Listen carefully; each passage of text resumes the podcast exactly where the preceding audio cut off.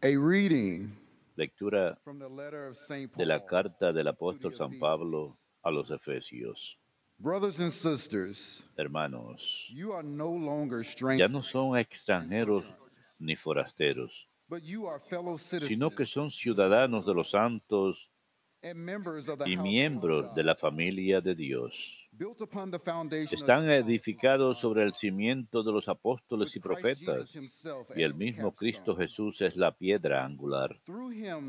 Por él todo el edificio queda ensamblado y se va levantando hasta formar un templo consagrado al Señor. Por él también ustedes se van integrando en la construcción para ser morada de Dios por el Espíritu. Palabra de Dios, te alabamos, Señor.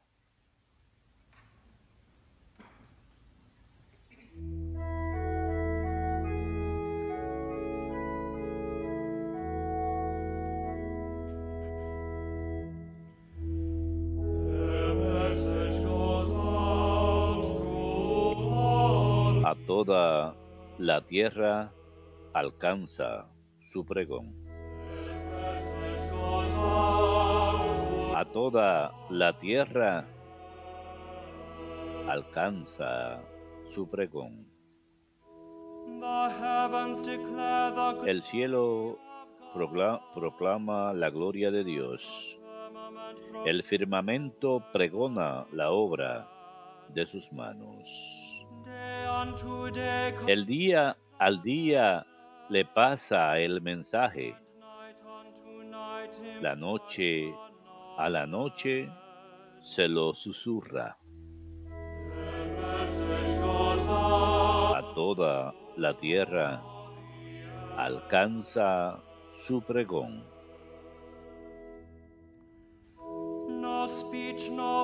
Sin que hablen, sin que pronuncien, sin que resuene su voz. A toda la tierra alcanza su pregón y hasta los límites del orbe su lenguaje. A toda la tierra alcanza su pregón.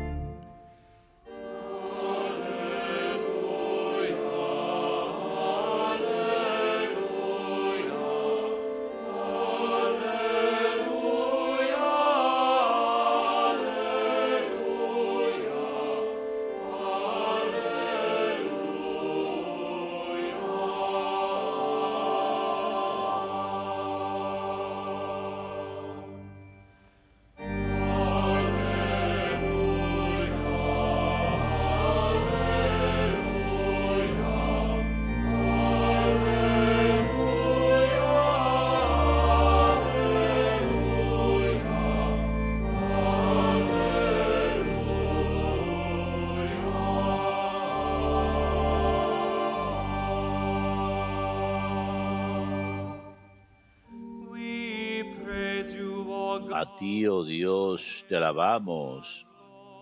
A ti, Señor, te reconocemos. A ti te ensalza el glorioso coro de los apóstoles.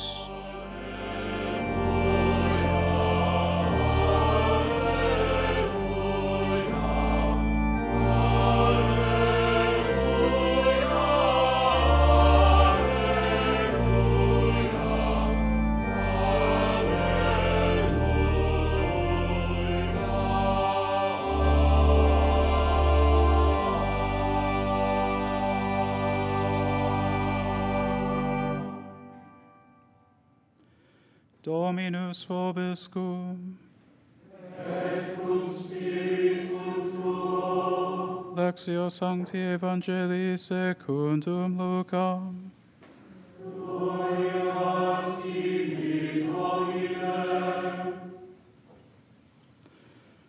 En aquel tiempo subió Jesús a la montaña a orar y pasó la noche orando a Dios. Cuando se hizo de día, llamó a sus discípulos, escogió a doce de ellos y los nombró apóstoles. Simón, al que le puso de nombre Pedro, y Andrés su hermano.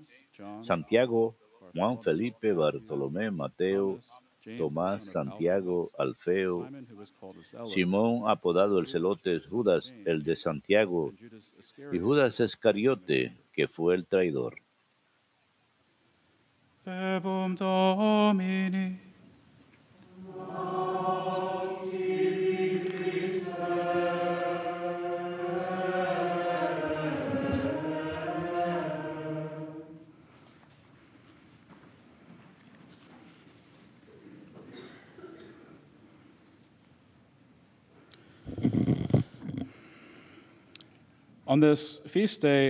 En este día de fiesta de los apóstoles Santos Simón y Judas, no solamente oramos las vidas de estos dos colaboradores de Jesús al edificar la iglesia, sino también reflexionamos acerca de cómo y por qué el Señor eligió a estos hombres específicamente para ser apóstoles.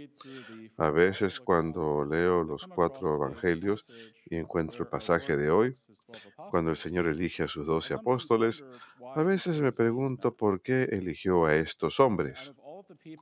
De todas las personas que han vivido, ¿por qué Jesús eligió a estos hombres para esta tarea en especial? Obviamente es imposible para una persona finita como yo entender la mente insondable de Dios. Pero, sin embargo, hay muchas formas que podemos mirar esta pregunta. Podemos leer lo que se escribió acerca de estos hombres y discernir sus talentos. Podemos ver lo que otros han dicho de ellos en las escrituras. O podemos mirar escritos edici- adicionales extra bíblicos acerca de los apóstoles, especialmente los escritos de los primeros padres de la iglesia. Todo esto nos puede ayudar a entender mejor la selección de Jesús de estos hombres para ser apóstoles.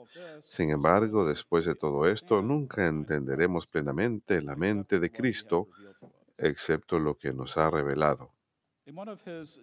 En una de sus audiencias generales en el 2006, el Papa Benedicto XVI ofrece una interesante idea acerca de la selección de Jesús de Simón y Judas como apóstoles.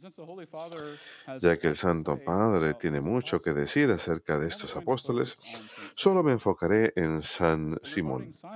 Y acerca de Simón, el Santo Padre resalta el contraste entre Simón el celote y Mateo el publicano.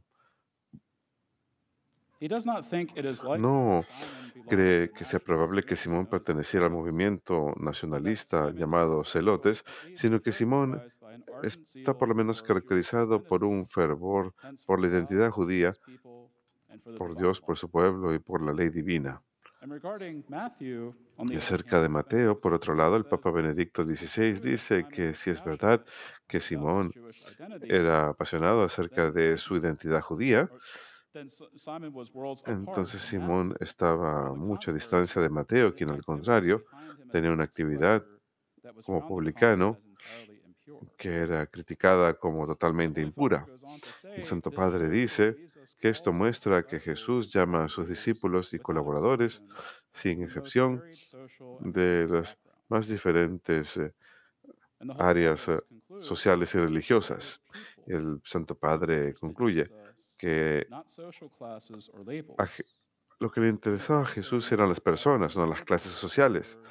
Y lo importante es que en sus discípulos, a pesar de sus diferencias, todos vivían en paz, superando dificultades inimaginables. De hecho, lo que los unía era Jesús, en quien todos se encontraban unidos mutuamente. Claramente, esto es una lección para nosotros que a menudo nos inclinamos a acentuar diferencias, olvidándonos que en Jesucristo recibimos la fuerza para resolver nuestros conflictos. También recordemos que el grupo de los doce es la prefiguración de la iglesia, donde debe haber espacio para todos los carismas, pueblos y razas, todas las cualidades humanas que encuentran su comunión en Jesús. Y estas palabras del Papa Benedicto XVI en el still very 2006 appropriate today. aún son muy apropiadas hoy. Demasiado a menudo los cristianos solemos imitar a la sociedad secular y mentalmente dividimos a las personas en diferentes categorías sociales o políticas. Si otras personas encajan en alguna de las categorías que detestamos, solemos eh, enajenarnos de ellos. O ignorarlos. We don't like leftism, and so we write off those who No nos gusta el izquierdismo, así que ignoramos a los que son izquierdistas. No nos gustan los conservadores, así que ignoramos a los conservadores. No nos gustan los pobres, así que los ignoramos. detestamos a los ricos, así que inmediatamente los consideramos malos. No tomamos la oportunidad de unirnos en Cristo con personas cuyas opiniones, estatus social o afiliación política es diferente a la nuestra. A menudo no vemos otras personas como seres humanos primero y tratamos de escucharlos de corazón en lugar de juzgarlos por sus apariencias externas o sus opiniones. El hecho que Cristo eligió un espectro tan amplio de personas para ser sus apóstoles muestra que la unidad es posible en y a través de Él. Él une a estos hombres y les permite libremente hablar e incluso argumentar cosas entre ellos, de manera que más prestamente reconozcan la humanidad común de sus hermanos, unidos en Cristo. El Señor esencialmente toma un, enfoque sinodal con sus apóstoles, mientras todos peregrinan juntos en misión común. El desafío para ellos es escucharse unos a otros a Jesús y así pues se sintonizan más a la voz del Espíritu Santo en medio de ellos. En nuestra primera lectura de hoy de la carta a los Efesios, San Pablo describe la iglesia en términos de un edificio, un santo templo, que es sagrado en el Señor.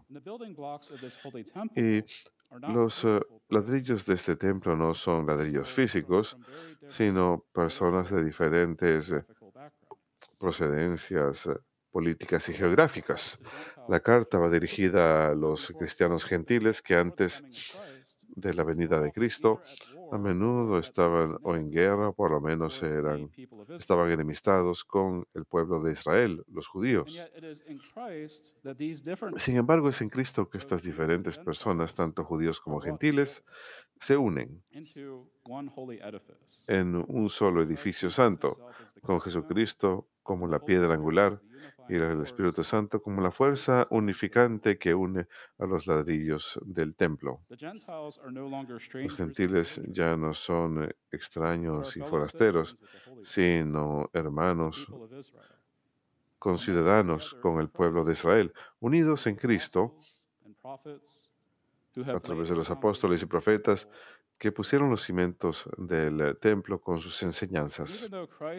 Y a pesar que Cristo nos ha llamado a que se unan como apóstoles a este grupo de hombres diferentes, no cambia el hecho de que habrá desacuerdos entre ellos.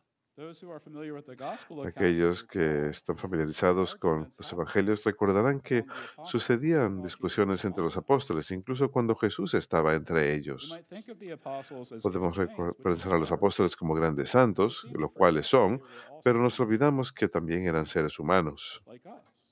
Como nosotros, que tuvieron que aprender a vivir juntos como hermanos. Lo que al final los une es el amor común por. Dios y por Jesucristo su Hijo. El Catecismo de la Iglesia Católica habla hermosamente acerca de la unidad de la Iglesia que se manifiesta a través de la diversidad de sus miembros.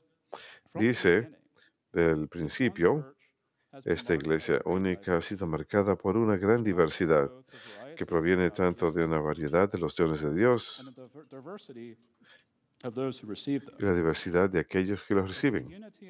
Dentro de la unidad del pueblo de Dios, una multiplicidad de pueblos y culturas se ha congregado. Entre los miembros de la iglesia hay diferentes dones, oficios, condiciones y formas de vida, teniendo, churches teniendo un lugar en la comunidad de la iglesia. Hay varias iglesias que mantienen sus tradiciones. La riqueza de tal diversidad no va en contra de la unidad de la iglesia.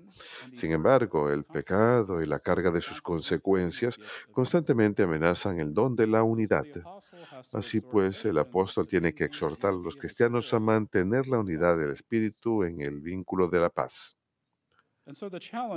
Así pues, el eh, desafío no es permitir que nuestras diferencias, especialmente las superficiales, que se conviertan en un medio artificial de dividirnos.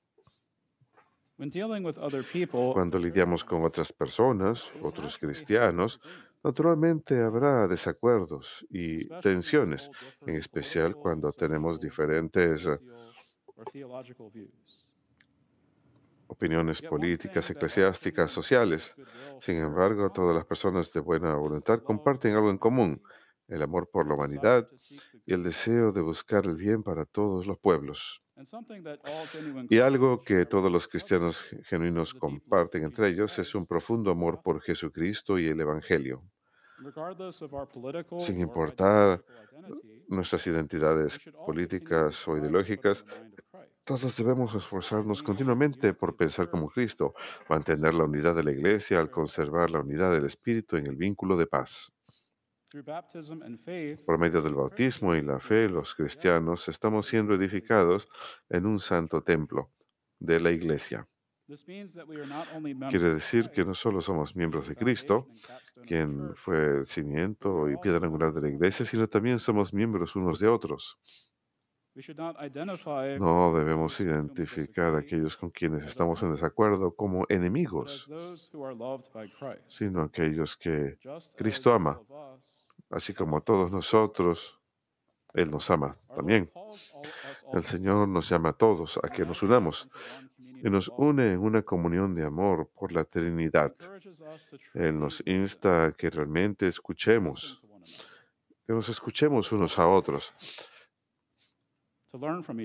que no nos ignoremos, que aprendamos unos de otros y que tratemos de genuinamente entendernos mutuamente y laboremos juntos a pesar de nuestras diferencias para que la Iglesia sea un signo más poderoso de caridad fraterna y cooperación mutua en el mundo. Así pues, facilitando la labor de evangelización y la salvación de las almas, que es la misión general de la Iglesia.